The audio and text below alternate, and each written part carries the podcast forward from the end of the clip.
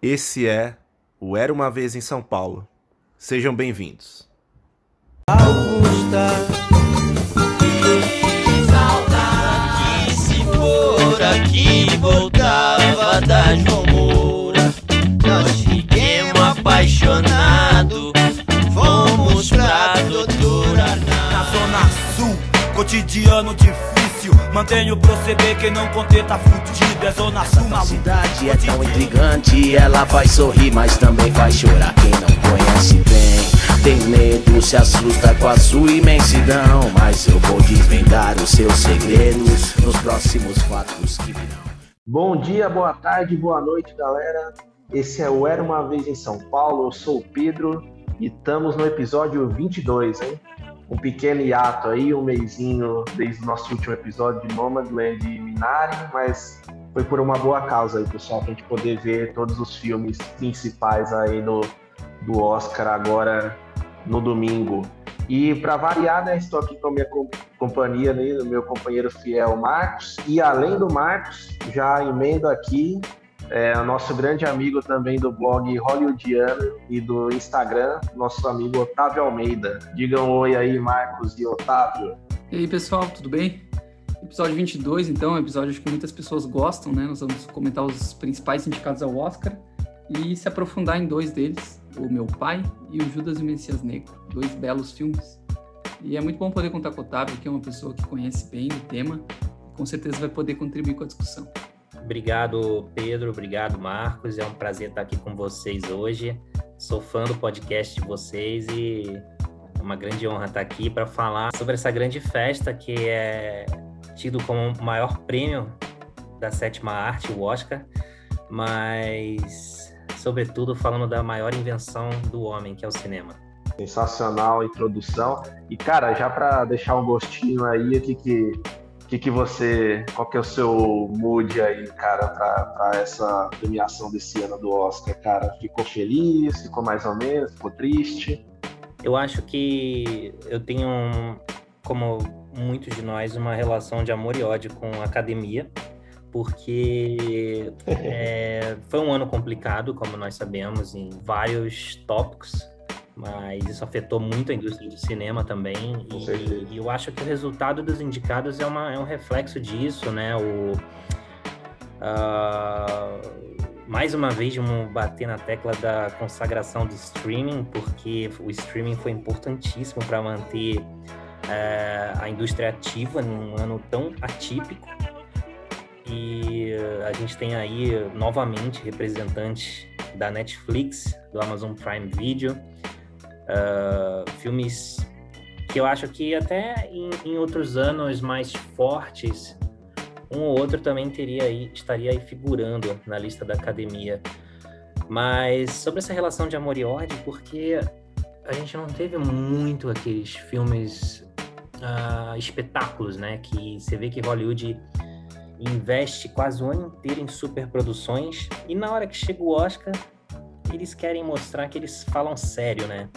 E aí entram aqueles filmes ditos sérios, filmes até de arte, vai. Embora pra mim seja tudo arte comercial, o comercial fica um pouco de fora dessa festa, o que eu acho um pouco um pouco como um tiro no pé, sabe? E esse ano a gente não teve grandes representantes do cinemão, então por isso que eu acho que a lista ah, reflete bem o que foi 2020. Eu acho que a lista ela, Perfeito. ela tá curta, né? São filmes que se repetem em várias categorias. Se a gente pegar, por exemplo, o caso de, da própria Netflix, eles emplacam filmes em praticamente todas as categorias. E é curioso esse paradoxo, porque quanto mais abertura, quanto mais espaço eles ganham em grandes premiações, parece que mais distante eles ficam do, do principal prêmio, né? Eles chegaram muito próximo com Roma, depois flertaram com as grandes premiações através do irlandês, e agora com o Mank, acho que já virou uma página virada, né? Acho que poucas pessoas consideram o filme do Fincher, que é um dos meus favoritos da lista, como um grande, um grande player, né? Nas categorias que ele está concorrendo. Acho que ele se tornou um coadjuvante, digamos assim. E é curioso essa estratégia Verdade, de lançamento. Por exemplo, pega dois temas, um tema muito importante que vem sendo retrabalhado anualmente, que é o tema da luta pelos direitos civis, né? esse ano aparecem dois filmes de melhor filme. Tanto Judas e o Messias Negro quanto o Sete de Chicago. Retratando inclusive uma mesma época. O personagem do Fred Hampton, lá o líder dos Panteras, aparece nos dois filmes.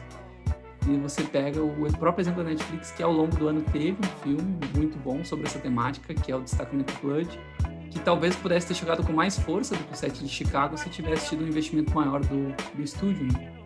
Então é curioso, é uma corrida diferente Perfeito. e cheia de particularidades. Assim. É, inclusive, Marcos, dado que você puxou o gancho aí, né, quando a gente entrar um pouco nas categorias principais aqui, né, putz, eu sei que, por exemplo, a categoria de melhor ator tá muito forte, né? Tem caras monstros sagrados aí, tudo na, na categoria, né?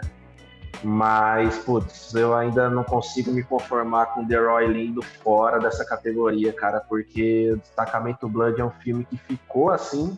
A gente chegou até a falar, né, Marcos, nos nossos episódios anteriores, e Cara, a atuação do The Roy ali é um negócio que, putz, toda vez que eu lembrar do destacamento Blood, eu vou lembrar dessa atuação. Não sei o que, que, que você acha, Otávio, se você teve algum, algum exemplo desse tipo, algum filme aí que você viu. Eu concordo com vocês, tá? Já adiantando, esse ano não foi, né? Até por todo o cenário.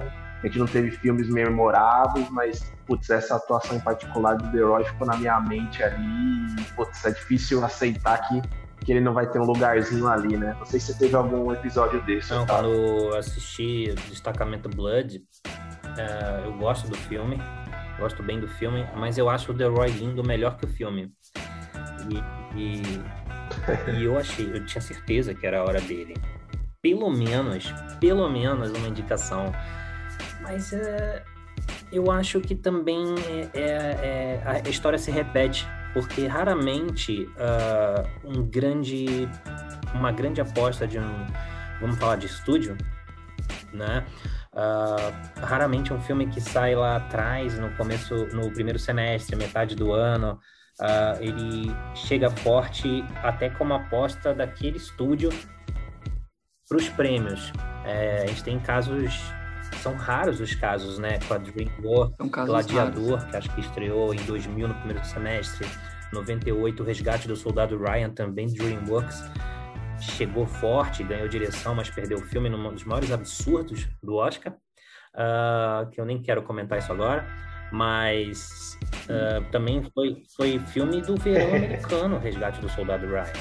Então eu acho que talvez tenha perdido fôlego o que eu acho uma grande bobagem, mas a gente sabe como funciona, a gente sabe como funcionam as campanhas para o Oscar. E Mank veio forte com aquele primeiro trailer pra, pela Netflix e o apelo de David Fincher, o retorno dele depois de alguns anos, se eu não me engano, pós Garoto Exemplar. Mas eu, eu, eu andei pensando ultimamente, eu não sei se vocês concordam comigo, essas apostas fortes da Netflix no Oscar, Roma, O Irlandês e agora Mank, eles são filmes, ó, só Roma e Mank são em preto e branco, tá? Então, assim, são filmes classudos, filmes que olham para um cinema que não é feito mais, mas e feitos por diretores que não surgiram agora, são de outra, outra época. Martin Scorsese mais velho ainda, né, do que Fincher e Cuarón, mas são diretores olhando para o passado digamos, tecnicamente, mas pensando a cabeça de hoje, olhando para frente. Mas ainda assim são filmes que ficam muito acorrentados a uma Hollywood que não existe mais. Uh, por mais que atitudes, a história contada uh, remeta aos dias que a gente está vivendo agora, sabe? Mas eu acho que quando você olha para esses tipos de filmes e não pensa muito sobre eles, acho que a mente remete diretamente a uma Hollywood que não existe mais. Então, eu acho que hoje o que importa mais para esses prêmios, e não estou dizendo que eu concordo, embora a gente precise desses filmes, são os filmes que estão olhando para o agora e para os próximos anos, né? A gente tem aí é, são filmes bem contemporâneos, né? Sim. Inclusive alguns são parecidos. E a, a temática, né? Você olhando para o tema discutido em Nomadland em Promising Young Woman, que é Bela Vingança. Uh, são filmes que. Ah, a própria Pieces of a Woman, que foi indicado só a melhor atriz, mas são filmes que falam sobre temas que a gente está discutindo com muita força hoje, temas relevantes, mas que uh, é, é, isso que a indústria e, e diversos setores estão olhando, né? Você vê as grandes empresas abrindo espaço para diversidade e isso demorou muito, muito. É, então, assim, é uma discussão que começa a refletir em todos os setores e no cinema não é diferente. Então, se você faz um filme que com todo bonito, todo lindo, uh, mas que você fala, puxa, olha como se fazia antigamente. É óbvio que uh, o David Fincher está olhando para Cidadão Kane está emulando muita coisa. Ele está querendo resgatar, resgatar. né? Emulando. E aí, pô, o filme é citado, é indicado, é é homenageado, mas não é o, o, filme premiado, porque é como o caso, acho que, de La La Land versus Moonlight, alguns anos atrás, entendeu?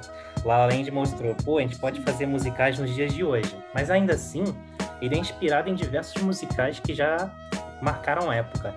E Moonlight chegou como aquele filme do momento, né? É, hoje a gente pode até...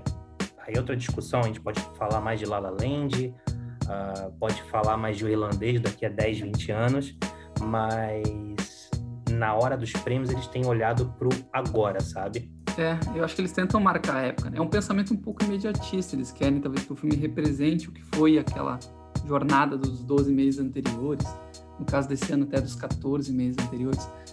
Mas, de certa forma, é importante ainda ter esses diretores trabalhando e resgatando algum estilo, né, para que não pode ser perdido no caso desses três exemplos da Netflix, acho que, por exemplo, o irlandês é algo que fica conosco, que deve ficar por muitos anos. Né?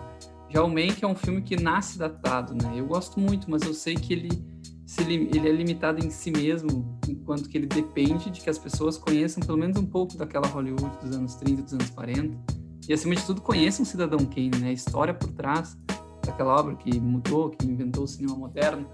Então, são filmes limitados de alguma forma. Acho que o Otávio falou faz todo sentido. Mas só. só... E... Perdão. Uh, não, só, só, complementando isso que o Marcos colocou, é, nesse meu comentário, não é por isso que eu, por exemplo, desgosto de Mank. Isso não é um erro do filme, é, ele já ter nascido datado, que foi uma ótima observação, uh, eu entendo o que você disse, mas isso não é um demérito, eu estou falando em termos de premiação o que está acontecendo agora claro, na indústria, entendeu? Acaba vindo fraco, né? Ele, ele não vem com tanta potência quanto um Nomadland, né?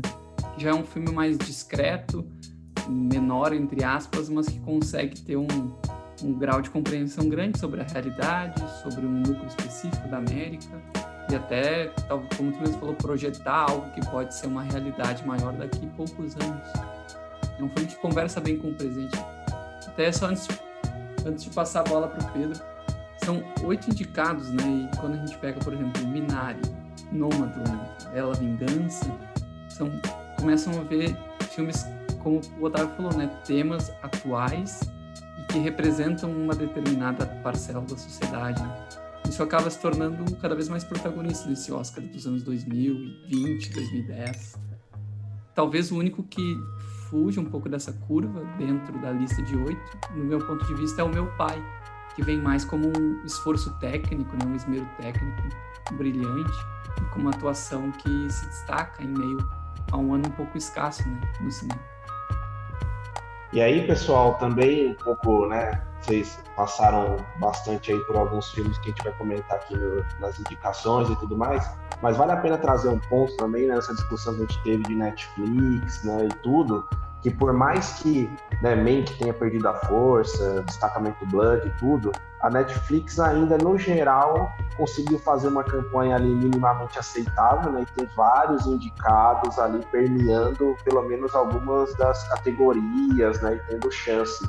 É, vejam, por exemplo, o caso do streaming ali da Amazon Prime, né, que fez uma campanha péssima, né, é, a gente tem só o som do silêncio, que eu gosto bastante do filme, por sinal, mas assim, putz, é, a mesma, mesma indicação do Riz Ahmed, né, para melhor ator ali, né, perdeu força, o próprio som do silêncio ali entrou, mas não entrou com aquela força também, e alguns outros filmes é, da Amazon, por exemplo, A Night Miami, perderam muita força, né, não sei que que, que vocês acham aí, comentando rapidinho também da Amazon, né? Acho que a Amazon ainda precisa aprender um pouquinho com a Netflix, né?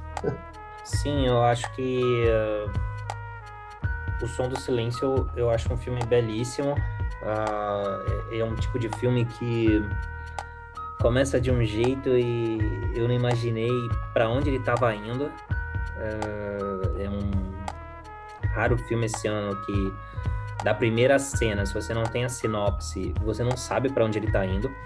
Uh, e ele vai mudando, mudando, enfim.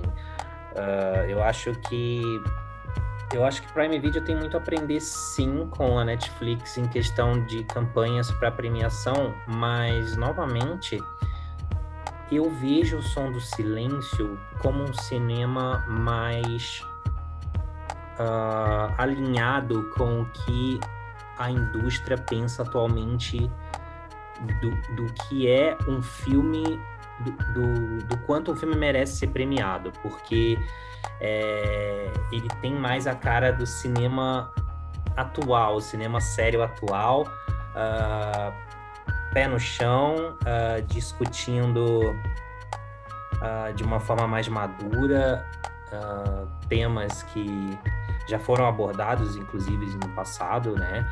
O que acontece com o protagonista do filme, mas eu acho que há um, uma preocupação menor quanto à estética, por exemplo. Eu acho que é um filme mais mais digamos que ele tem uma cara mais de cinema independente mesmo, sabe? Então eu acho que ainda assim, por mais que uh, a Netflix faça campanhas melhores, eles estão ainda ainda não entregaram um filme para prêmios como O Som do Silêncio, por exemplo. Eles ainda entregam um cinema clássico, por mais que seja feito por contadores de histórias pensando no dia, nos dias de hoje. Perfeito, Otávio, ótimo ponto. Concorda, Marcos? Sim, concordo. Eu acho que O Som do Silêncio é um filme diferente dos demais mas ele tem uma característica bem contemporânea, bem do que eles esperam, um filme direto, objetivo. O, digamos que a narrativa ela é, ela é bem inteligível e a segunda camada do filme, né, que é uma camada mais simbólica também, é bem compreensível para as pessoas. Né? Ele não é um filme, um filme tão codificado, digamos assim. A pessoa consegue não só tirar do filme um momento de diversão, de dispersão, de descontração, ao mesmo tempo ela consegue conectar sua própria história às fragilidades daquele personagem. Eu acho que é um filme bem eficiente. É isso aí. Bom, passamos um pouquinho ali, fizemos uma boa introdução, né, um pouco da premiação, do que o ali, algum, alguns spoilers aí, filmes que gostamos, uns mais, outros menos. Vamos então para as categorias principais, e aqui, galera, a gente propositalmente tá, vai passar mais pelas categorias principais mesmo, até porque a gente não conseguiu ver todos os filmes ali, tudo para poder passar, né, seja curta-metragem ou produto de animação, coisas desse tipo. Então, gente foi ali para as categorias que a gente consegue ter umas apostas mais certeiras, digamos assim, né? Ou não. Mas vamos lá. Vamos passar então pela uma das categorias principais aí começando, né, que seria ali de melhor atriz, né? Então, a gente tem basicamente ali a Viola Davis, né? Bastante forte na disputa com a voz suprema do, do blues. A Andra Day, né? Nos Estados Unidos versus Billie Holiday. A Vanessa Kirby no Pieces of Woman. A Frances McDormand, né? Já de carteirinha aí, né? No Oscar com Nomadland. E a Carrie Mulligan, né? Aí com Bela Vingança. É, queria tanto que você, Marcos, quanto o Otávio aí dessem falasse um pouco aí dessa categoria, né? O que vocês acharam né, no geral e os seus, as suas favoritas aí. Ah, eu gostei, achei uma, as indicações bem diversas, eles não, eles não se apegaram tanto aos grandes filmes da cerimônia, né? Por exemplo, a indicação da Andrew Day e da própria Vanessa Kirby mostra um pouco essa abertura, mostra uma pesquisa que foi feita, né, entre o pessoal que faz a votação de certa forma, é uma das categorias mais uh, previsíveis, né? Se espera, pelo menos, que a Carrie Mulligan ganhe por Bela Vingança. Depois eu quero que eu tava o que ele acha do, da atuação dela. Mas eu, de certa forma, nessa categoria, o que mais me chama atenção é ver a Frances McDormand não liderando, porque ela é uma pessoa, um histórico muito positivo em Hollywood. Ela é a protagonista do filme que é favorito ao Oscar de melhor filme, que é o Nomadland, e ela já ganhou outros Oscars, né? Ela é uma pessoa agradável aos olhos da academia, ou seja, uma pessoa admirável lá dentro daquele meio. Então é curioso ver ela não liderando. E um comentário também, eu acho A Voz Suprema do Blues o pior filme que eu vi do ano passado, assim, eu achei uma adaptação teatral muito errada, tá muito fora do tom, assim, não agregou tanta discussão ou a história daqueles músicos. Então, eu até, por exemplo, a Viola Davis aqui, eu acho nada a ver, mas o Chadwick, que é o grande destaque, né, no filme, ele é muito bem, de fato. Eu já tenho um sentimento mais uh, de apreço pelo Chadwick no filme Destacamento Blood, acho que ele faz um bom coadjuvante. Mas, claro, aqui o Chadwick Boseman, depois a gente vai comentar, ele emplaca como ator principal. Então, claro, teria que ser indicação pela voz suprema do blues. Mas o principal destaque para mim mesmo de melhor atriz é ver Frances ali como uma coadjuvante e uh, Carrie Mulligan, acho que ganhando, podendo ganhar seu primeiro Oscar. Boa. E você, Otávio? Nessa categoria de melhor atriz, uh, vocês me permitem dividir entre o coração, entre a emoção e a razão. Carrie Mulligan tá no filme, digamos que tem mais chances entre os indicados de fincar suas raízes na cultura pop, de alguma forma. Uh, a personagem dela tem uma presença tão forte e também tem essa questão, as atitudes e também uh, o desenrolar inesperado do filme, a, a roupa que ela veste no final, as cores e, que vai inspirar festas da fantasia, enfim. Eu acho que, de certa forma, é um filme que. Eu acho isso importante, sabe? Você olhar aquele filme que tem mais chance de ser lembrado, pro bem ou pro mal, ser lembrado, sabe? Dessa lista. Então, eu, eu torço por ela nessa categoria. Mas se eu usar bastante assim o lado crítico, sabe, que eu tenho deixado cada vez mais de lado. É, eu acho que a Vanessa Kirby tem a melhor atuação das cinco em Pieces of a Woman. Uh, mas eu já vi bastante de Carey Mulligan, apesar de ainda ser uma jovem atriz. Mas eu vi, eu vi pouco de Vanessa Kirby. Pode ser que Vanessa Kirby consiga se superar em próximos filmes uh, a Carrie Mulligan talvez esteja naquele momento que é a atuação da carreira dela até aqui. É, eu concordo. E o filme dela ajuda bastante também. O filme ajuda bastante. E Pieces of a Woman, não necessariamente, porque, é, vou até falar aqui, né? Eu tenho problemas com Shia LaBeouf, uh, porque é, o filme é Pieces of a Woman e não Pieces of a Man, nem, nem Pieces of a Woman and a Man. O filme é Pieces of a Woman e por muito tempo ele divide o tempo com a Vanessa Kirby, isso é irritante. Então, é, eu torço por Carrie Mulligan. Bom, pessoal, então fechando aqui, né, com, a, com o que eu acho também da categoria aqui de atriz, né, tô bem em linha aí com o que vocês disseram, viu? É, por exemplo, né, que o Marcos comentou aí da Francis, né, acho que ela, putz, é uma atriz, assim, passuda mesmo, né, todo mundo sabe da presença que ela tem, uma ótima atriz, mas eu acho que, assim, né, a atuação dela é muito boa, mas, não sei, Nomadland não foi aquele filme que me pegou tanto, assim, né, como até comentei no episódio lá é, passado, eu gostei mais da, da, da, parte dos amadores do filme ali do que a atuação da Frances em si, que é muito boa também, óbvio. É, então, nessa categoria aqui, eu não gostei tanto, né? Adiantando, eu não gostei tanto assim de Bela Vingança, mas entendo também as qualidades do filme e essa questão do apelo da cultura pop aí que o Otávio comentou, acho que é um ótimo ponto. Mas sem mais arrodeios, acho que a minha favorita nessa categoria é a Vanessa Kirby, porque ela conseguiu elevar e fazer com que eu fosse até o fim no Peace of Woman, porque é como o Otávio falou, se fosse depender do Shia ali, pelo amor de Deus, assim, não dá. É, concordo inteiramente que nas partes que ele tenta, vai, tenta, né, entre aspas, voadoras aqui, roubar a cena, são os piores momentos desse filme. E a atuação da Vanessa Kirby em si é uma atuação, assim, forte, para um filme assim que principalmente no começo dele me pegou demais assim é bem inusitado assim é diferente né? Depois do meio pro fim acho que cai um pouquinho na minha opinião mas é, acho que eu vou apostar aqui na, na Vanessa Kirby também nessa categoria. E bom indo para o melhor ator aqui também né? Temos nomes aqui classudos também começando ali com Gary Oldman né, por Mank é, o Steve Young por Minari aqui, achei que ele não entraria, né? Mas enfim, no, aos 45 ali do segundo tempo ele entrou.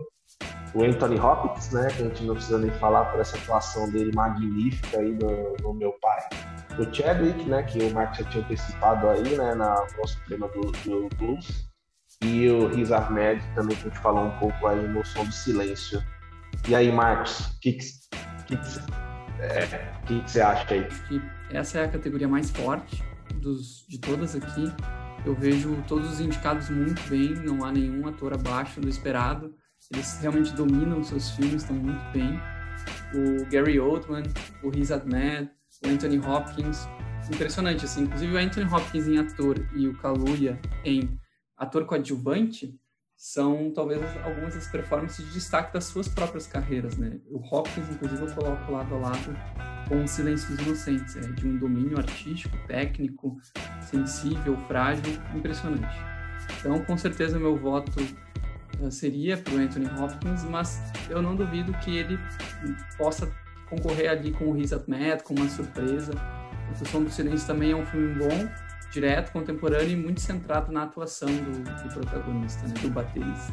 Acho que pode ter uma divisão. É, eu acho que o Oscar, que é o grande prêmio do cinema, e se vende dessa forma, e é o último da temporada, ele tem a chance de mudar as tendências, porque a gente sabe que tem os votos dos sindicatos, uh, e, e essas pessoas votam também no Oscar, Uh, mas acontecem aquelas surpresas de última hora, né? Por exemplo, naquele ano em que melhor ator teve Daniel Day-Lewis em Gangues de Nova York, 2002, na festa de 2003, ganhando alguns prêmios e dividindo com Jack Nicholson em As Confissões de Schmidt.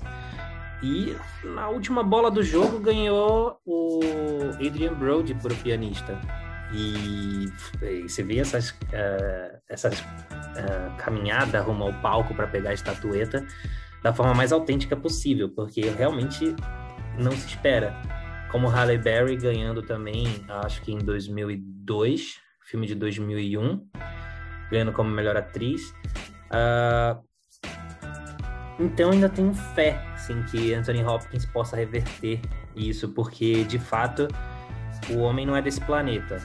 E acho que é a única razão para ele não estar tá ganhando todos os prêmios, uh, fora a questão sentimental do Chadwick Boseman, uh, que realmente está muito bem num filme que eu concordo aí que não é tudo isso, mas Anthony Hopkins ganhou agora o BAFTA, foi surpreendente também, mas Uh, tudo indica que vai dar Chadwick Boseman, mas eu ainda tenho fé aí na vitória do Anthony Hopkins, que é para mim a maior, a maior atuação dele desde o Silêncio dos Inocentes. Eu já andei falando isso e já tomei algumas porque como se eu tivesse esquecido de Vestígios do Dia, que é de 1993, que ele também tá fantástico, e aí também você vai contar nos dedos grandes atuações do homem. Mas eu acho que a gente fala de Silêncio dos Inocentes, que é de 91, porque marcou demais, né? Então, é, e eu acho muito difícil. Vamos pegar aí um ator, uh, não sei quantos anos está Anthony Hopkins, né? Mas é um papel sem querer dar spoilers, né? Que é difícil para um ator como esse, na idade em que ele se encontra. E ainda mais mindfuck ainda é ele se chamar Anthony no filme. E eu fico é pensando. É incrível, ele tá com 83 anos, 83 né? anos. E e o quanto de, é, é, eu não sou ator, mas eu fico pensando, cara, isso não mexe com a cabeça? Total, total, Otávio. E eu não gosto, tá, só complementando Gary Oldman, tá? Eu gosto de Gary Oldman, mas eu não gosto quando ele tá no modo Gary Oldman exagerado. Uh, como profissional, por exemplo. Uh, eu prefiro ele como nos filmes do Harry Potter, até no Drácula de Bram Stoker, que ali não estava acostumado com Gary Oldman ainda. Mas você pega Mank, ninguém faz aquela vozinha, só ele. Não precisava fazer aquela vozinha, cara. E aquilo também acabou comigo, eu não tive paciência. Aí eu falei, cara, o Fincher deu uma segurada nele, tá um pouco mais contido, mas precisava daquela vozinha? Bom ponto. É, o Gary Oldman é sempre divide opinião mesmo. É, o que, que tu achou, Pedro? Então, eu tô também com vocês aqui, tá? Assim, acho que o Steven aqui Minari é, é, é tá abaixo, né? Eu gosto dele como ator e tudo, gosto muito do Minari, a gente vai falar mais pra frente dos filmes, né, favoritos. Mas o Minari não é do Steven Yeun, né? O Minari é da, é da vozinha lá do Minari, né? A, esqueci o nome dela agora. É a, ah, a Yoon Jong Yoon, né? Que putz, faz um papel sensacional, e o Alan King ali também, o garotinho, que é sensacional, roubou uma cena. Mas enfim, voltando, né? É, todos os outros ali eu acho que tem que estão mais ou menos parecidos, né? Acho que o Gary Oldman talvez também concorde um pouco com o Otávio, um pouco mais abaixo. Agora o Chadwick, assim, né? Putz, um grande ator, né? Que nos deixou assim muito precocemente, infelizmente, né? É, acabei não vendo a voz suprema do blues, mas acho que o efeito né, do, do Oscar póstumo ali, quase como o Heath Ledger também no Cavaleiro das Trevas, pesa muito, né? Fora o que o Chadwick representa, né? A figura Chadwick, né? Então, pode ser que esse prêmio acaba, acabe caindo no colo dele mesmo, mas estou com vocês, né? Não tenho o que falar. O Anthony Hopkins é, no, no The Father é uma coisa absurda, assim, absurda. É, é uma atuação mesmo comparável à do Hannibal Lecter ali em Silêncio dos Inocentes, não tenho o que falar. Principalmente aquele final do The Father tudo que a vai comentar um pouco mais aí, né? Quando a gente falar um pouquinho melhor aí do The Father. É uma coisa que, assim, é, você não se emociona só se você não tiver um coração, assim, no peito, né? não, tem, não tem o que falar, assim, né? Então, acho que é, Anthony Hopkins também, a torcida aí, acho que unânime nossa, né, pessoal? Mas, né, acho que tá mais pelo Chadwick aí, dado o contexto, né? Mas vamos ver. Tem um ponto sobre o Chadwick Boseman, que tem esse lado sentimental pela morte dele, e é realmente uma grande atuação, mas eu vou voltar naquele ponto de da lembrança, do que vai ser lembrado. Uhum. E, e quando, a, quando o Heath Ledger morreu, eu, eu já tinha deixado grandes atuações em Brokeback Mountain, por exemplo, mas o cara ia ser lembrado como o Coringa de Batman Cavaleiro das Trevas, não tem jeito. E aquele foi o papel. Então, assim, se você olhar para trás daqui a alguns anos e pensar no Chadwick Boseman, você vai lembrar de Pantera Negra. Goste ou não do filme, ou seja fã ou não da Marvel, você não vai lembrar de A Voz Suprema do Blues. Você vai lembrar que ele foi o Pantera Negra e por outras razões também do quanto aquilo significou pro mundo. Então, o Heath Ledger ia ser lembrado como Coringa. O Chadwick não vai ser lembrado por a voz suprema do blues. Eu concordo. Acho que, inclusive, é até uma desvirtuação da, da ideia de prêmio, né? Porque se a gente pega okay, quem vocês gostariam que fosse eleito pela melhor atuação do ano dos últimos meses, provavelmente o pessoal ele entraria num consenso assim, é, Anthony Hopkins, ele é o destaque, tá no fim da carreira, um momento magnífico. Mas nós vamos dar um prêmio para ah, beleza, mas o prêmio na verdade é para melhor atuação, né?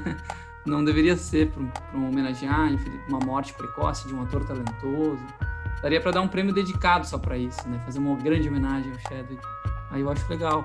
Mas aqui acho que as premiações tendem a dar essa, esse, ter esses deslizes, infelizmente. É, é isso aí. Bom, indo ali, né, para nosso penúltimo comentário ali, melhor direção.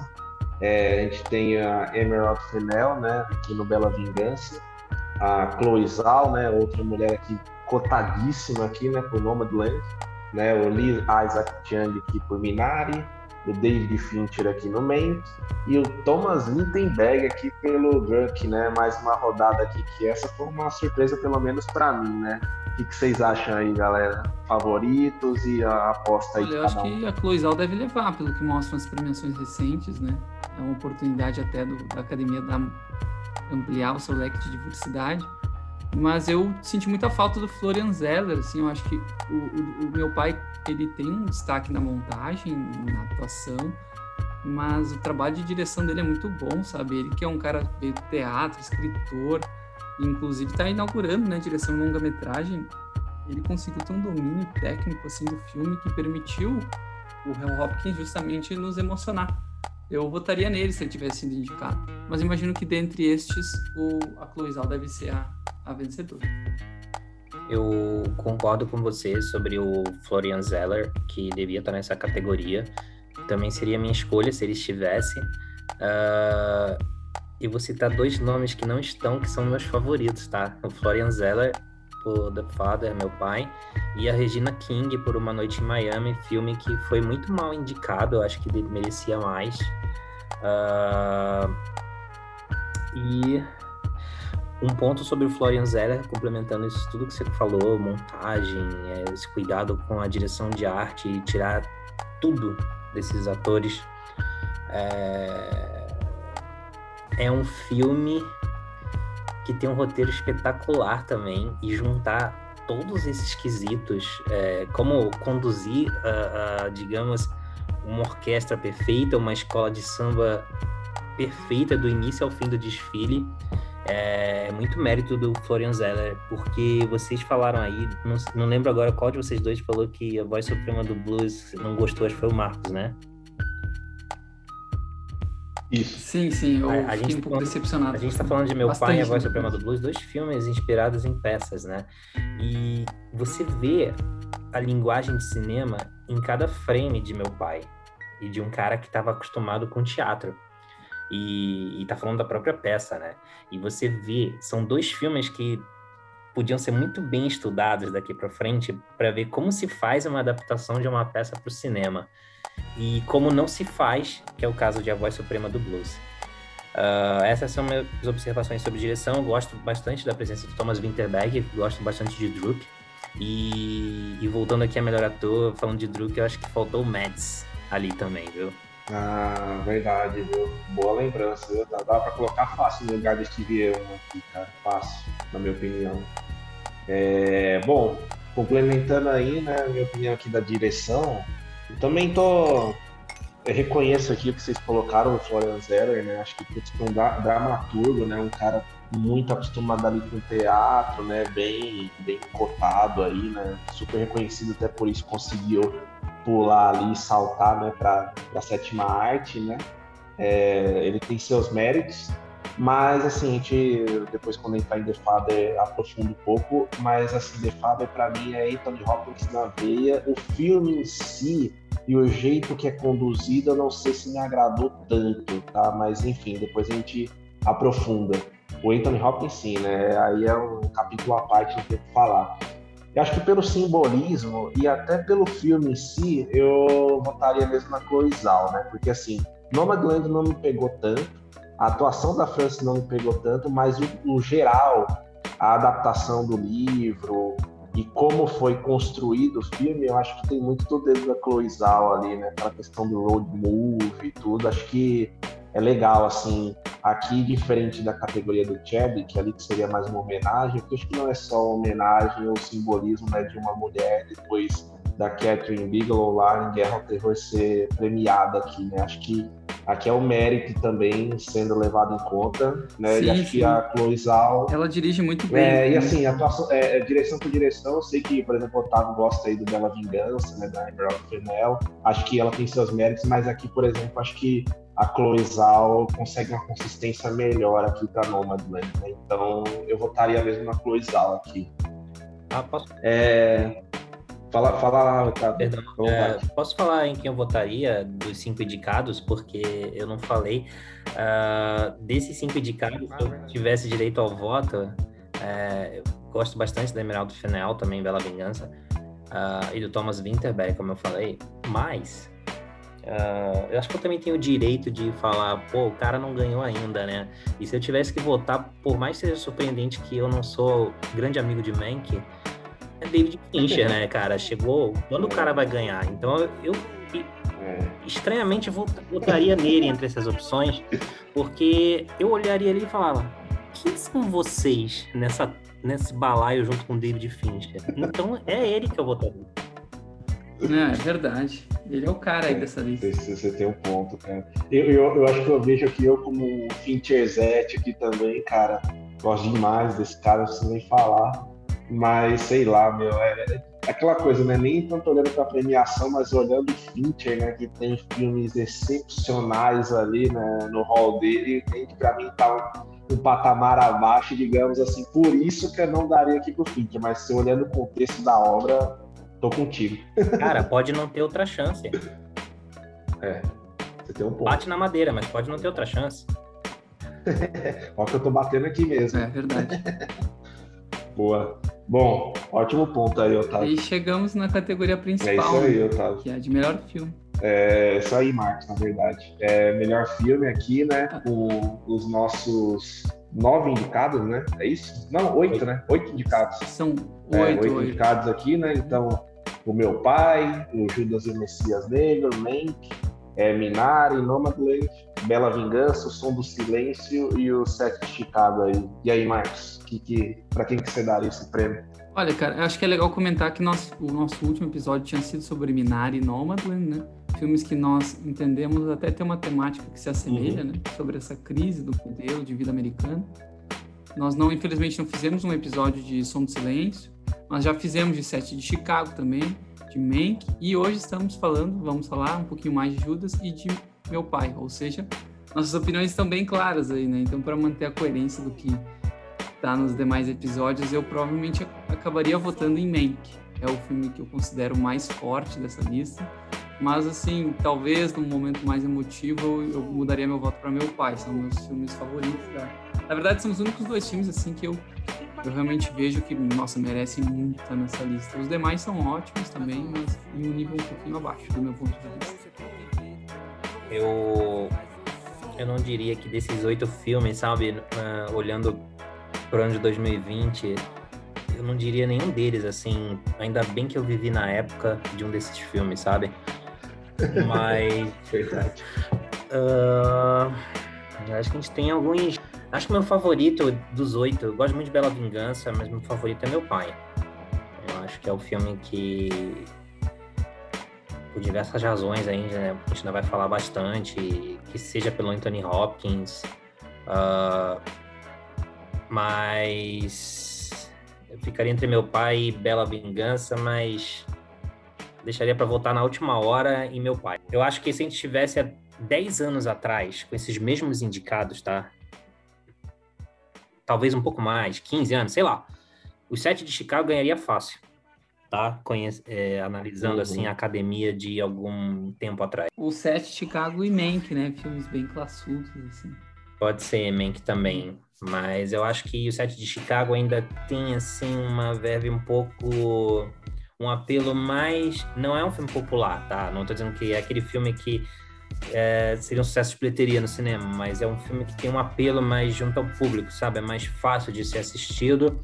Ah, então eu acho que ele teria um pouco mais essa... Essa cara de Oscar, sabe? Cara, aqui também, né, seguindo a linha aí que o Marcos comentou, né, que a gente passou por boa, boa parte desses filmes, hoje a gente vai passar por mais dois aí. É, putz, eu tava até agora pensando, né, qual que seria meu preferido. Assim, acho que é, sendo, né, concordando com vocês, assim, não tem nenhum filme que, tipo, vai me marcar ali, né, igual a gente teve, putz, só indo no ano, na, na última premiação, né, Parasita, Era Uma Vez em Hollywood, enfim, por aí vai, né. É, Mas assim, o meu preferido, assim, não posso deixar de, né, de ir contra aqui o que eu, o que eu pensava. Eu acho que se, fosse, se a gente estivesse falando de Spirit Awards, aqui uma coisa mais independente, eu ia travar o som do silêncio, né? Como o Otávio falou, acho que tem muita cara aí de filme mais indie, assim, né? É, Faria sentido ali. Agora falando de Oscar e tudo ali, acho que o meu preferido ainda é o Minari. É um filme que, putz, me pegou mais. Eu, eu gosto desses filmes com a temática mais simples, do núcleo familiar ali mesmo, né? Sem tantas pirotecnias, nada do tipo, assim, onde, putz, sei lá, as relações, assim como meu pai, né? Mas acho que o Minari me pegou mais aqui, aquela relação ali entre a avó e o neto, uma coisa que começa meio inesperada e depois to- toma uma outra proporção. É um filme é, delicado, né? Assim, gostei. Agora o problema é que se a gente olha, né, tudo bem, é um filme americano, né, mas falado basicamente ali no sul-coreano e você compara Minari com, com Parasita, por exemplo, não tem, não tem nem como essa comparação chegar perto, né, então... Mas acho que representa bem, né, putz, meu preferido ser o Minari, mas se a gente compara com a premiação anterior, né, você tem um filme sul-coreano 100% que é muito superior, né, mas enfim. É uma boa representação mesmo. Mas é legal ver, os filmes não tem nenhum tão pujante que a gente acaba divergindo. É isso.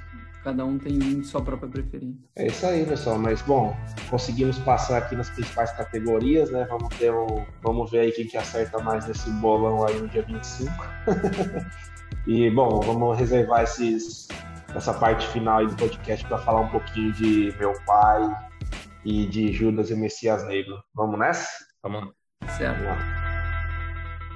Bom, pessoal, como a gente falou aí, né, aprofundando um pouquinho aqui no, nos dois filmes que a gente queria trazer para esse episódio, né, começando com Meu Pai, né, que, enfim, é um filme ali do Florian Zeller, né, um diretor aí ascendente em Hollywood, que era dramaturgo aí de origem, né, e que fez a peça com o mesmo nome aqui, The Father, que o projetou basicamente para Hollywood, né, e aí, putz, já começando, o cara conseguiu trazer um elenco muito bom ali, né?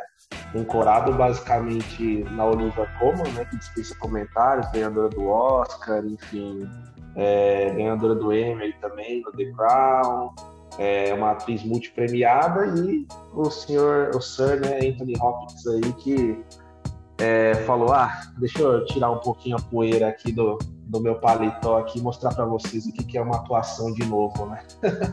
O que, que, vocês acham aí, Marcos e Otávio, aí, primeiras impressões do filme? É uma coisa me chamou muita atenção no meu pai, que é justamente o trabalho do Florian Zeller. Né? Nós falamos ali na direção, ele realmente torna o filme uma experiência mais incrível, né?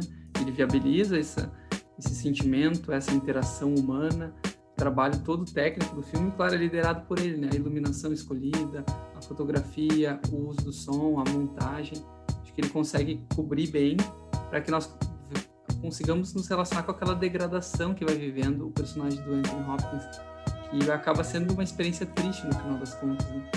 E eu estava observando também, o Zeller ele tem 41 anos, um cara muito jovem, é um escritor francês, né? já tinha escrito alguns livros, e como tu falou, era dramaturgo.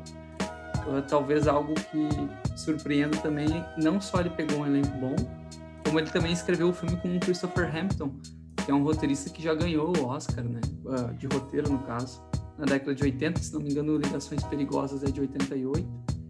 E o Christopher Hampton também foi indicado pelo Desejo de Reparação, lá de 2007. Então, o roteiro de Meu Pai é a terceira indicação de Christopher Hampton, né, um cara bem experiente, e já é a primeira de, do Zeller como roteirista de longa-metragem. Me chama muita atenção, né? Uma peça de teatro que funciona bem no cinema, que toca, ela é bonita visualmente e ao mesmo tempo ela tem um desenvolvimento claro, sabe? Ela desenvolve o personagem ao ponto de nós nos preocuparmos com ele e sentirmos um pouco, sentimos um pouco o que ele sente, né? Muito por conta da capacidade artística do próprio Anthony Hopkins. É um dos, é um dos melhores filmes do ano passado. E outra questão também é que, apesar de não ser um filme tão convencional, ele foi muito bem aceito, né? A nota no Metacritic lá é de 88, então a média dos grandes portais de comunicação ao redor do mundo foi uma nota média muito alta, né? na faixa de 9. Então, meu pai realmente teve uma jornada bonita nos últimos meses, desde o seu lançamento. É, eu esperava. Eu fui assistir meu pai sem saber nada, nem da sinopse. Já tem ali.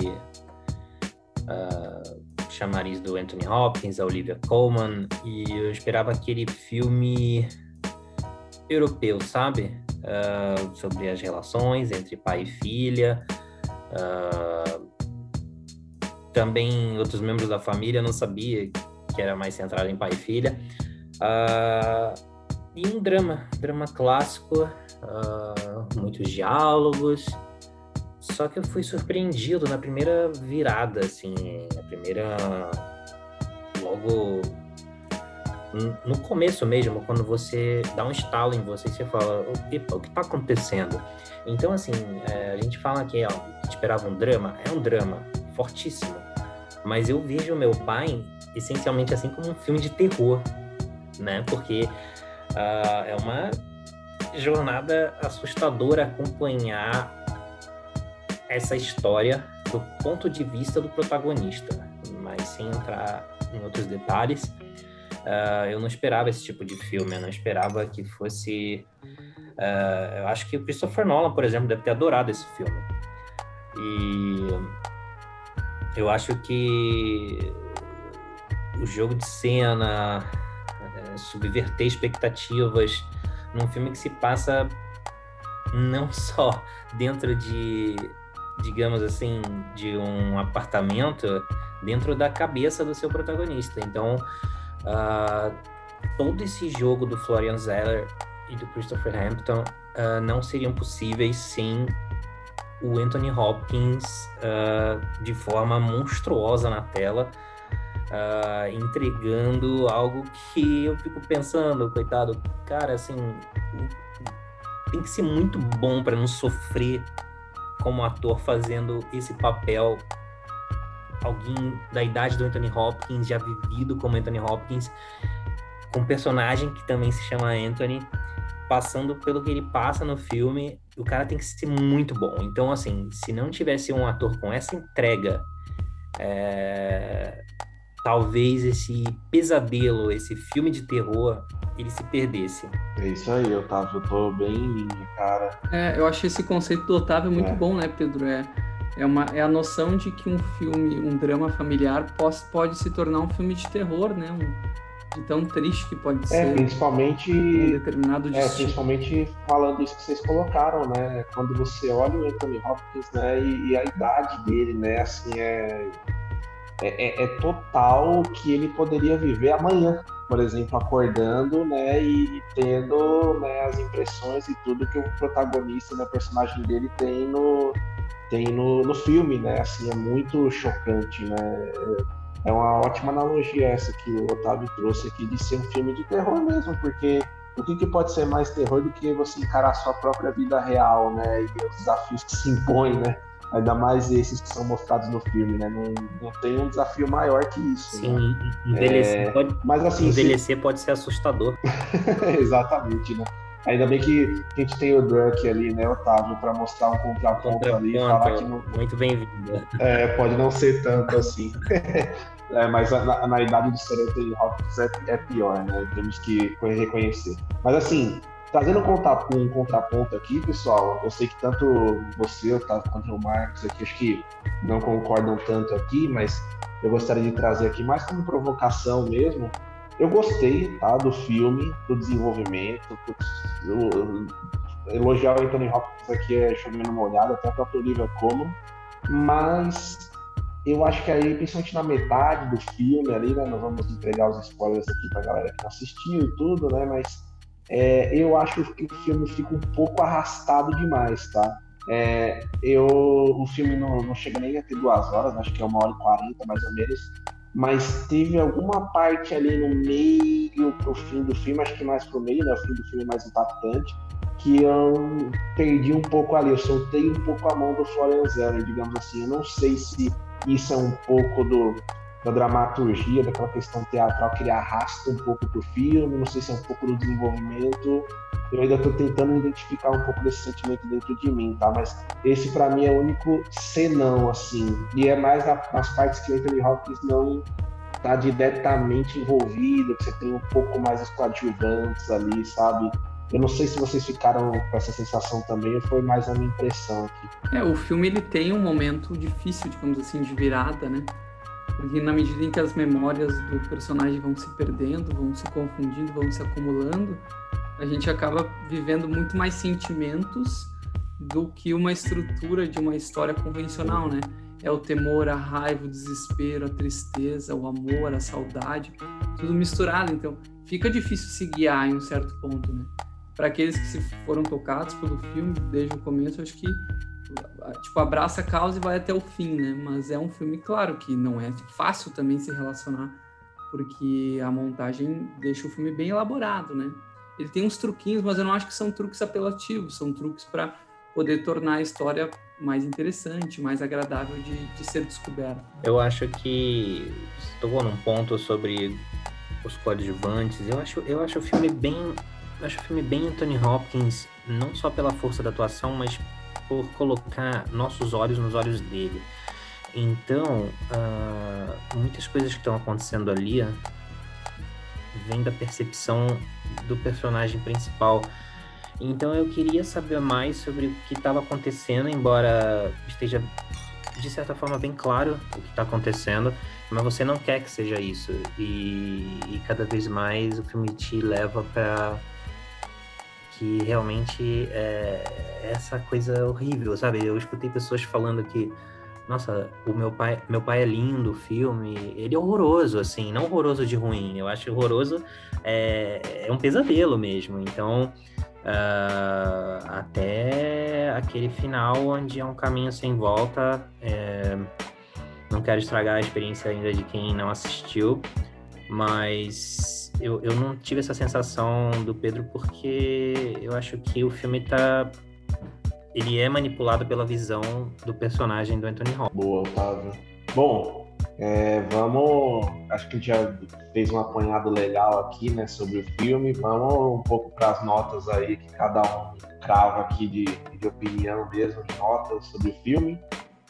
Vamos, vamos nessa então? Certo. Esse é um filme, para mim, fácil, porque é um filme que se destaca bastante, assim, bem acima da média. Não chega a ser perfeito. Eu dou uma nota 8 para ele. Bom, uma nota para meu pai, acho que, como eu disse, uh, gosto bastante do filme, mas mesmo assim não foi aquele ano especial para o cinema, por motivos óbvios, então não tem um filme assim que, uh, que sabe, me faria morrer por esse filme, mas eu dou uma nota 8 uh, pelo conjunto da obra e acho que o Anthony Hopkins é parte desse conjunto, em parte essencial nesse para fazer esse carro andar, mas não a única peça, a, não, não somente, não é a única peça que vale a pena destacar, mas eu acho que é um belo conjunto, Boa. parte de um grande conjunto. Bom, pessoal, então talvez aqui eu acho que vou ser o mais crítico, né? Como eu já dei esse spoiler aí.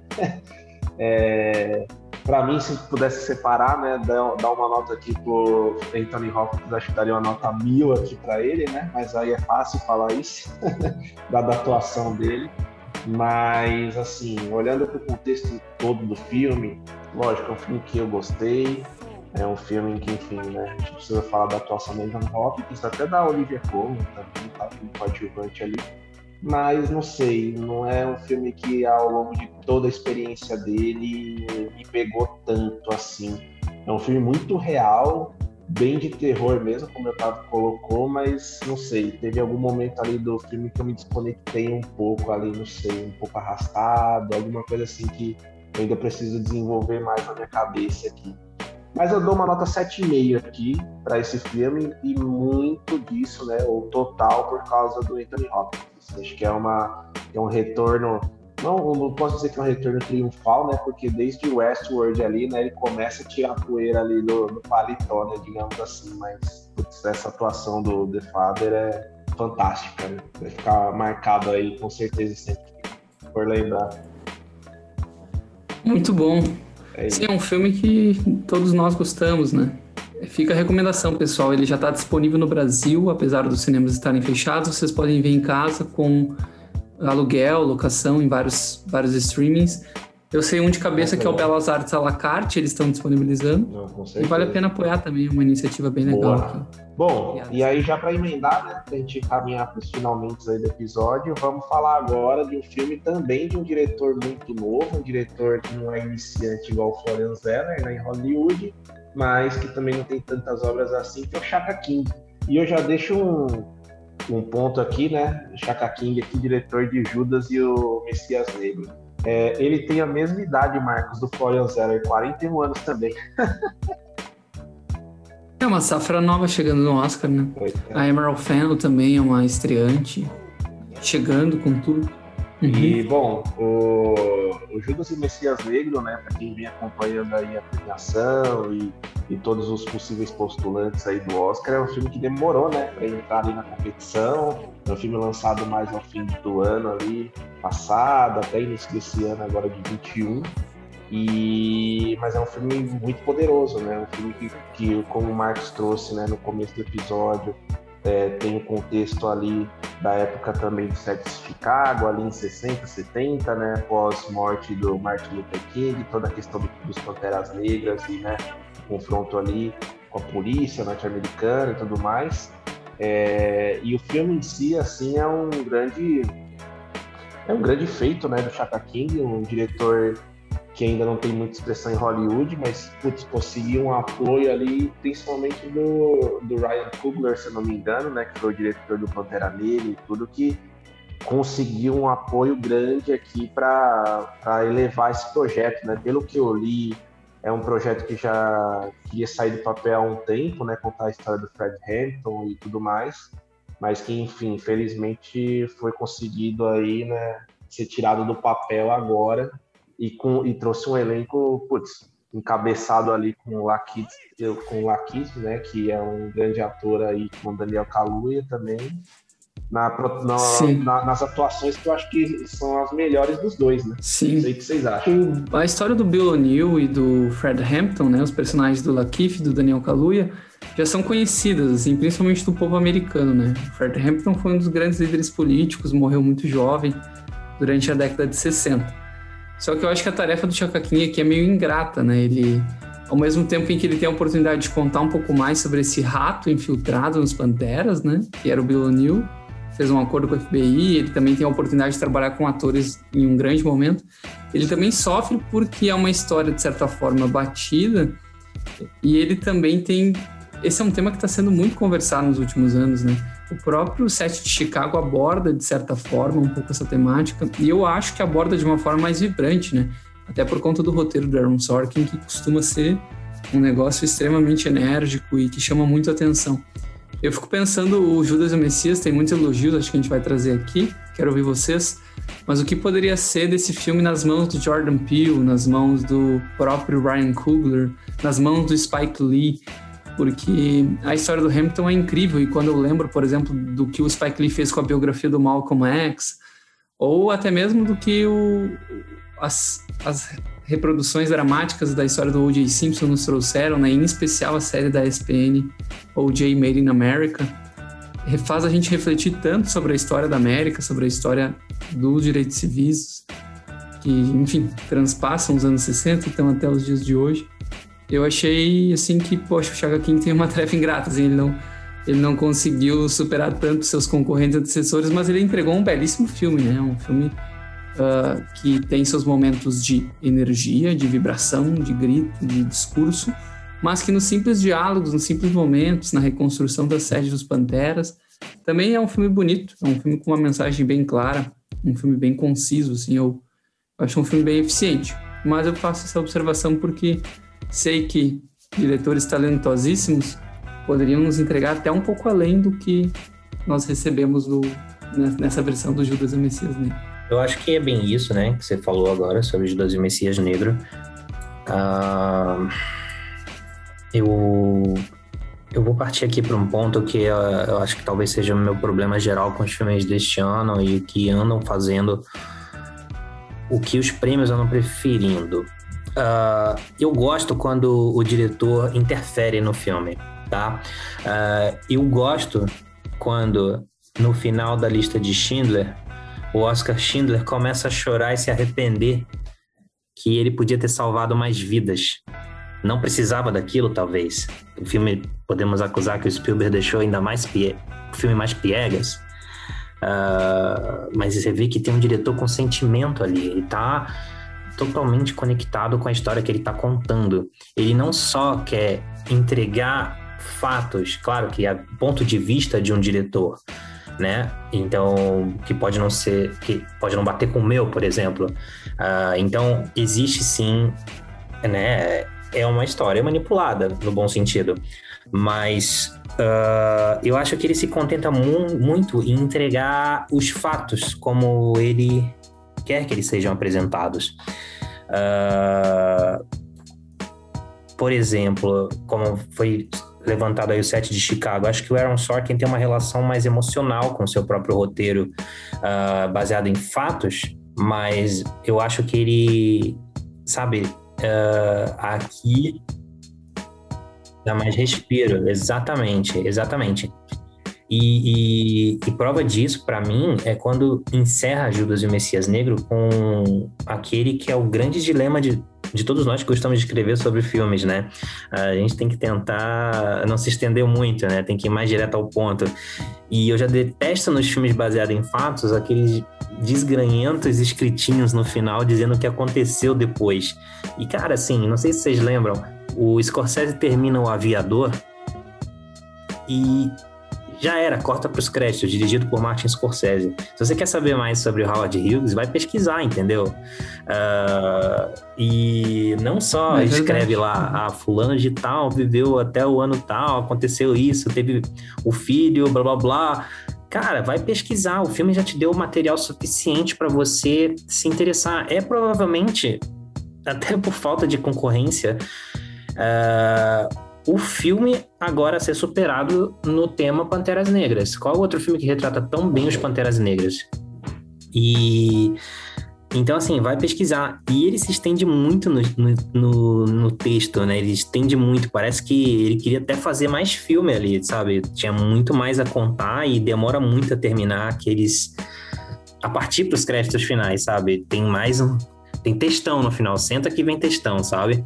Então, acho que falta em Judas e Messias Negro exatamente isso, sabe? Momento para respirar. Uh, acho que cinema pode ser mais, sabe? Estou te... Senta, vou te contar uma história. Eu não vou te dar uma aula eu, de história. Eu vou te contar uma história. Senta, me escuta, me assiste. Perfeito, Otávio. Ótimo ponto. Ah, agora sim, né? Aqui colocando também um contraponto, concordo tudo que vocês disseram aqui, né? É, principalmente assim, na, na, na, até tem o Jesse Plemons também, esqueci aqui da, da atuação dele, né? Ele putz, é um ator que merece ser reconhecido já faz tempo também. O, o, o, o Matt Damon cover aí. o Matt Damon com não tanta grife. E tem o. o Jess Plemons tá lá fazendo a dele na segurança, é, né? Baita, é, baita ator.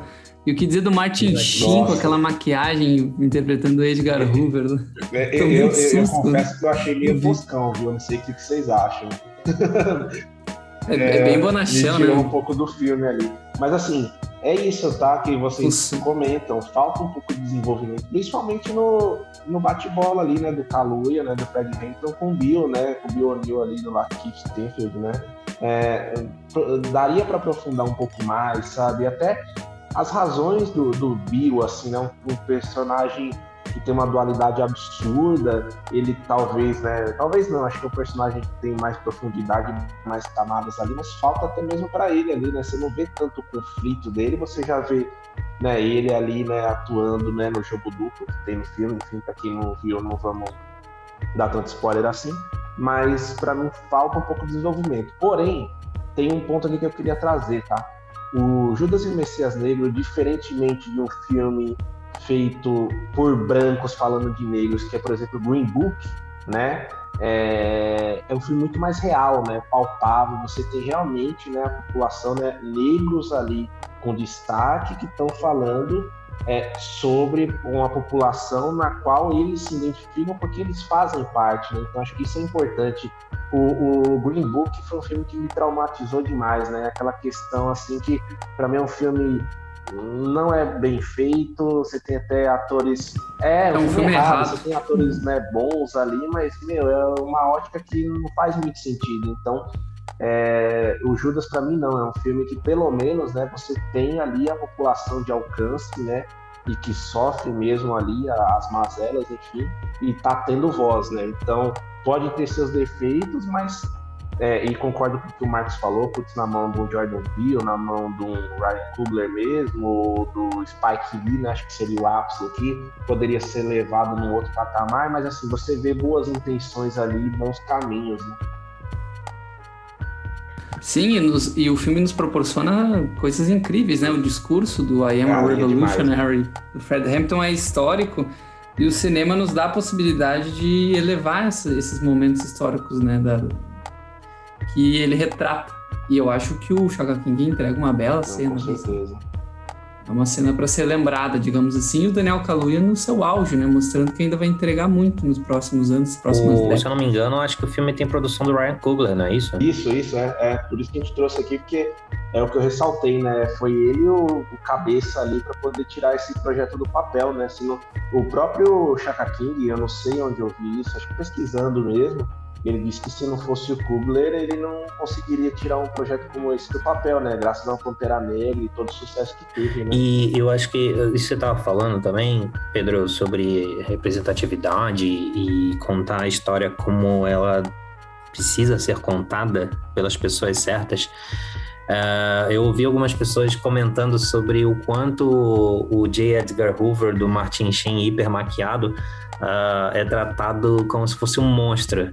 Mas eu fiquei pensando, é, será que ele fugia mesmo desse perfil? Sabe, é, o FBI também foi capaz de, de atrocidades, como o filme muito bem mostra.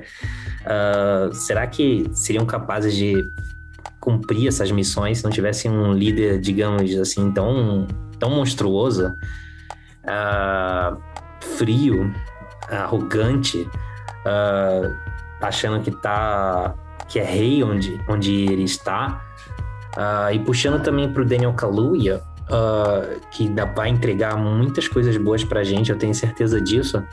Uh, é só pegar outra atuação indicada ao Oscar dele, no caso, o melhor ator, que é em Corra. Você compara os dois papéis, é, ele tá completamente diferente num filme e no outro. Diferente do nosso amigo Jesse Plemons, né? Eu até peço desculpas aqui, mas eu gosto dele, da figura, mas eu acho que tá um pouco repetitivo. E e eu acho, eu acho que isso, eu acho que isso acontece muito com atores que já estão caminhando para o rótulo de veteranos.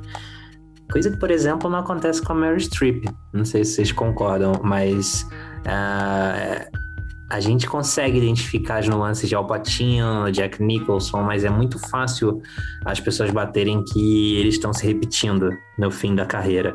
Uh, e o Jesse Plemons acho que já ligou essa chave lá no começo, coisa que o Daniel Kaluuya, ainda jovem, é só comparar com Corra, outro papel de destaque dele, o quanto ele está diferente e impressionante também Judas e o Messias. Perfeito, total, é isso aí. É isso. Bom, Acho que a gente já abordou também aí, né? Pra, 100% pra de gente acordo. também não deixar o episódio mega extenso aí. vamos pro pra reta final, então, vamos dar uma notinha aí pra esse filme também. Eu posso começar aqui é, com o Judas. Foi o último filme que eu vi, né, desses do, dos principais aí na corrida. É um filme que eu gostei, que tem esses pontos aí que eu acho que aqui a gente teve mais consenso, né, dos pontos mais destoantes do filme. Eu vou dar uma nota 8 aqui pro Judas e Messias Negro, um filme com potencial ali, talvez na mão do outro diretor que o Marcos trouxe, poderia ser um filme 10 de 10 ali, mas é um filme que com certeza tem uma boa direção, direção incipiente ali Chaka King, mas você vê um caminho, tem ótimas atuações, tem um filme poderoso nas mãos. Uh, eu acho que o filme me deu aquela impressão de que, caramba, é aquele filme que você vai aplaudir de pé. E eu senti no final que ele não atingiu todo o potencial que ele poderia alcançar. Então, acho que minha nota é 7,5. Uh, ah, concordo aí que nas mãos de, dos diretores citados, talvez ele explodisse mais.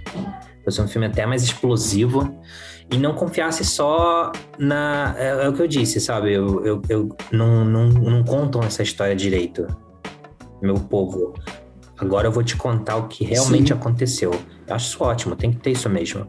Mas eu acho que o cinema tem um compromisso, sabe, mais de te. O cinema tu pode flertar, né, com é, coisas que outras artes não permitem. Exatamente. Eu acho que falta um pouco disso e eu acho que o diretor Chaka King pode até em outros trabalhos optar por esse caminho também que eu tô aqui falando e de repente foi só uma opção artística para Judas e Messias Negro. Uh, eu acho que ele também tem potencial para fazer uma belíssima carreira também como cineasta. Com certeza. Eu acho que o filme enfrenta esse problema de ser protocolar em um dado momento e e tá com uma concorrência tão forte, são tantos filmes nessa temática que é difícil fazer ele se destacar tanto. Mas como vocês falaram, realmente ele fica como um centro de referência quando o assunto for movimento dos Panteras Negros dos anos 60. É uma referência. E ele entrega coisas lindas no filme, cenas boas. É um cinema de, de boa qualidade, mas para mim ele não se destaca tanto. Eu dou uma nota 7. Boa. Bom, no geral, uma ótima média aí também que ele ficou, né? E acho que faz jus, né? É um dos filmes que, que entram fortes aí na corrida, né? Disso que a gente já falou, né? Fechando, né? De uma corrida do Oscar este ano, enfim, extremamente impactada e que não teve tantos filmes brilhantes aí, mas que tiveram bons filmes e atuações, essas sim, né, que ficam na memória, né, do Daniel Kaluuya e do Lakeith, com certeza vão ficar aí. E pelo menos a gente não teve uns Malcolm Mary entrando na, nas categorias principais, né, Otávio? O que, que você acha? Cara, eu, eu ouvi agora, você sabe que meu cérebro puxou lá no fundo do HD, assim, que eu tinha, confesso que eu esqueci desse filme. tá, então, então o eu, filme atingiu seu objetivo. Obrigado por me lembrar. Cara, não dá, viu? Eu tô falando sério, eu tinha esquecido Pô, que ele existia. O Malcolm e Mary ali. Puta, pior que tem dois bons atores. Não, você chegou a ver esse filme aí, ô Marcos? Não, não, essa ah, eu escapei. Eu usei o, a experiência dos meus amigos próximos e preferi poupar. cara, pior que tem a Zendaya aí, cara, uma atriz emergente super boa. Vai estar tá em Duna, né? Se Deus quiser que vai sair esse ano ainda. É, não paro de pensar nesse filme. Não paro de pensar nesse filme. Mas, e tem o David Washington aí, né? Nosso protagonista no Tenet aí. Mas enfim, vamos deixar pra lá esse filme aí que não merece. Bom, é isso aí, galera. Otávio. É, é, é. Eu ia pedir pro Otávio que escreve belíssimos textos, produz um bom conteúdo, compartilhar com o pessoal aqui Perfeito. onde que encontra. E complementando o ponto do Marcos, Otávio, enfim, te gostaria de agradecer de novo, cara, a sua presença aí. Putz, elevou demais o nível aqui do episódio, cara. Mas diga lá pra galera onde a gente pode encontrar você aí nas redes. Obrigado, obrigado, Marcos. Obrigado, Pedro, pelo convite. Foi um papo super legal. Como acho que conversar sobre cinema é, é, conserta qualquer dia estressante. Acho que só enriquece nossos conhecimentos e alegra nossos corações. Precisamos de mais filmes, mais filmes. E eu eu tinha um blog de cinema que era o Hollywoodiano e eu parei por um tempo. Uh, e agora, aos poucos, comecei a retomar. Eu estou salvando meus textos no Medium, que é o link é hollywoodiano.medium.com. Mas esses textos também estão no meu Instagram, que é hollywoodiano também. Vocês conseguem encontrar os textos lá. Agradeço também pelos elogios aos meus textos, eles são uh, um pouco, digamos, como eu vejo os filmes, sabe? Eu, eu, assisto meio que a flor da pele os filmes e eu não consigo uh, ser 100% crítico e nem 100% passional. Então eu tento um equilíbrio que eu acho que é o que todos nós uh, sentimos uh, nessa montanha russa que pode vir a ser um filme. É isso aí.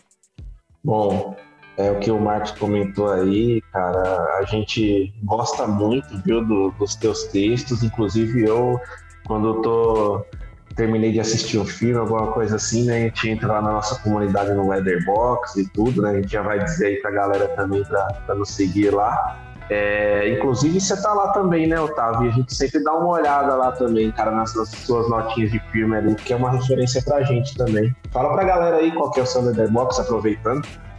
Cara, Letterboxd eu tô como hollywoodiano Boa. também. Letterboxd.com barra hollywoodiano. Hollywoodiano é meu perfil. Deixa eu colocar uns textos lá também sendo linkados, né, ou não? Uh, às vezes eu coloco meus textos, às vezes só estilo Letterboxd, que tem aqueles textos um pouco de duas, uhum. três linhas sobre um filme. E às vezes, quando eu não desenvolvi todo o texto, eu deixo só essa prévia e depois eu edito com o texto final das minhas considerações. Mas. É, aí meu, meu perfil, mas não vai encontrar muitas coisas boas lá sobre o Zack Snyder, não. ah, mas aí também. Bom, não vou nem não vou nem falar do Zack, é, não, é vou nem falar do Zack Snyder aqui, senão alguém pode derrubar do. Você tá falando de Oscar, né? Você tá falando não, de Oscar. Não, vai que alguém derruba a gente aqui, né? Os Snyder Zets aí, sai, sai fora, né? Bom, mas é isso, tá, pessoal? Enfim, super legal o papo aí com, com o Otávio aqui. Obrigado quem acompanhou o nosso episódio até o é fim. É isso, putz, show de bola aqui gravar com o Otávio, né? E sempre aqui com batendo a bola aqui com o Marcos. Bom, aí só para fechar, né, é, galera, sigam a gente lá no Instagram, arroba era uma vez em SP, a gente está também no Facebook com, a, com o mesmo nome, é, no Leatherbox também, arroba uma vez em SP, a gente vai colocando ali as nossas notas consolidadas de cada episódio. E é isso, né? Como o Marcos disse também, né? Caso tenha alguma consideração, algum comentário, sugestão, crítica, enfim, estamos abertos para tudo lá nas nossas redes. Fiquem à vontade. E é isso aí, né, Marcos? Vamos, vamos continuar é esse aí. ano aí, tendo novos episódios, tendo, tendo Valeu, episódios clássicos aí em breve também. E é isso. Com certeza. Valeu, pessoal. Um abraço para todos aí. Falou. Obrigado, gente. Um abraço.